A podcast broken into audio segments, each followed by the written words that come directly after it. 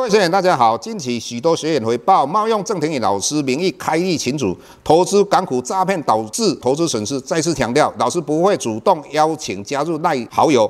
再次强调，老师没有 Telegram 群组。再次强调，老师只有在 PressPlay 撰写产业探讨文章。再次强调，老师不会在赖群组回答任何问题。有任何问题，在 PressPlay 平台内发问。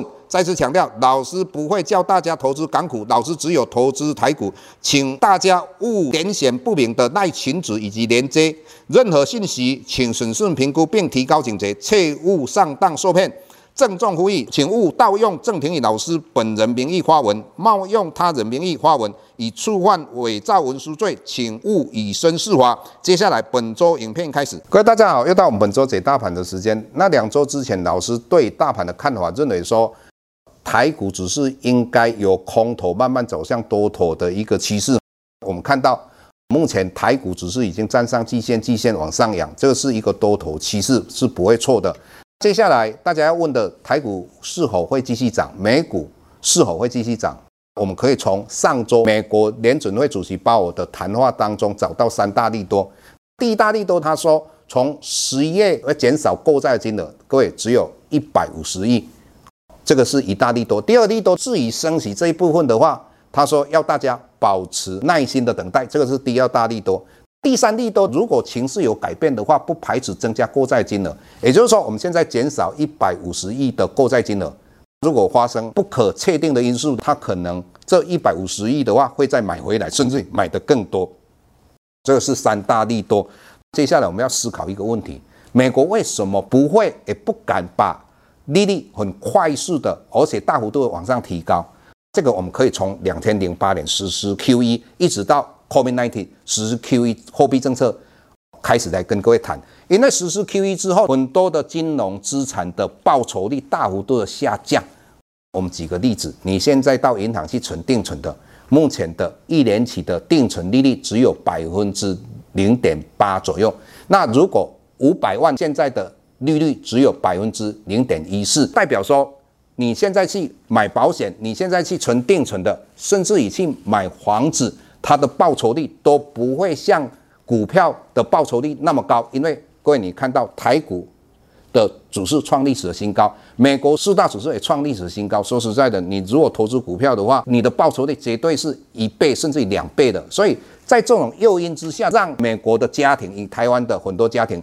在它的资产配置里面，一定是增加股票的配置的比例嘛？那在这种状况之下，如果美国很快速而且幅度很大的把利率提高，这样会对于家庭的很大的一个损失，这很大损失会减弱他们的消费能力，那这个对美国的经济影响会非常的大，所以它不会很快而且幅度很大的往上升息的一个原因之一。第二个原因的话，各位你想想看，这一次大家讲说通货膨胀，不管是需求的拉动或成本的推动，最主要的原因在于锻炼的问题，在于塞港的问题。这个发生的话，各位想想看嘛，如同我们讲到欧洲，如果它风力发电发电不够的话，造成天然气的上涨、电费的上涨，各位这个提高利率有用吗？当然是没有用嘛。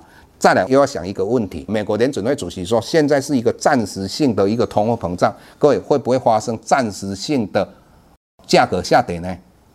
有可能啊，我举个例子哈，因为我们的锻炼的问题，或是说我们塞港的问题，造成很多在克里斯门时必须货物到达美国的这些货物没有在克里斯门时之前到货，可能是在克里斯门时之后才到达的时候，各位你想想看。这个是克里斯门是必须要用的商品或是东西，结果你到克里斯门之后的话，很多人可能不会买。这样的一个状况之下，会不会产生我们的超额存货造成的所谓暂时性的物价下跌呢？当然很有可能。所以这一点各位必须要去思考了。第二点，各位你要了解到说，很多人在讲说需求拉动的通货膨胀，那事实上会不会发生？简单的讲，从 CPI 就消费者物价指数来观察之外，还有一个很重要指标，就是银行的放款到底有没有增加。以美国来讲的话，除了今年的二月份它有增加啊，这个代表什么意思呢？也就是说，当美国实施 QE 政策，把很多钱放到银行，银行结果没有把这些钱换给企业去做实质性的投资。什么实质性的投资呢？也就是说，我买厂房设备或土地，它不是哦，是这些钱都跑到股票跟房地产了，这样不会造成我们所谓的货币城市，也就是说，我们的钱的周转率不会很大的周转率。所以在这种状况之下，它所产生的需求拉动通货膨胀就不太会发生。所以整体来讲，美国。要升息还有一段相当长的时间，所以台股会继续往上涨，美股会继续往上涨，这是老师的看法。如果各位对于产业或是个股也要了解的话，可以订阅老师的 Press Play。谢谢各位。下周台股个股当中，老师精选的十几档个股做重点分析。想要了解老师到底精选哪些个股，欢迎订阅 Press Play 互惠内容。下周见。